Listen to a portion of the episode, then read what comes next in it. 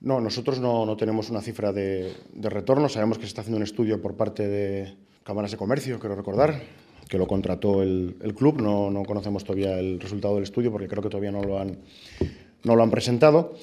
Pero bueno, nosotros eh, evidentemente lo que queremos es, si evidentemente damos el paso a hacerlo con, responsabilidad y con seguridad. Es decir, lo fácil es quizás tomar una decisión sin meditarla, firmar y enviar un documento y luego, pues eh, si se derivan responsabilidades del mismo, pues quien esté que las asuma. ¿no? Eso es lo que no queremos, es lo que no queremos hacer.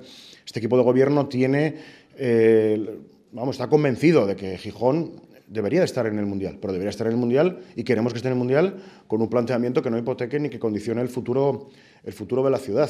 Y, eso es lo que estamos, en lo que estamos trabajando. Eh, Zaragoza eh, tiene ese estudio, pero Zaragoza también tiene pues eso, un, un, protocolo firmado donde dice que el Club Zaragoza pone 40 millones de euros, que, la, que, el Gobierno de Aragón pone 40 millones de euros y el Ayuntamiento de Zaragoza pone 40 millones de euros.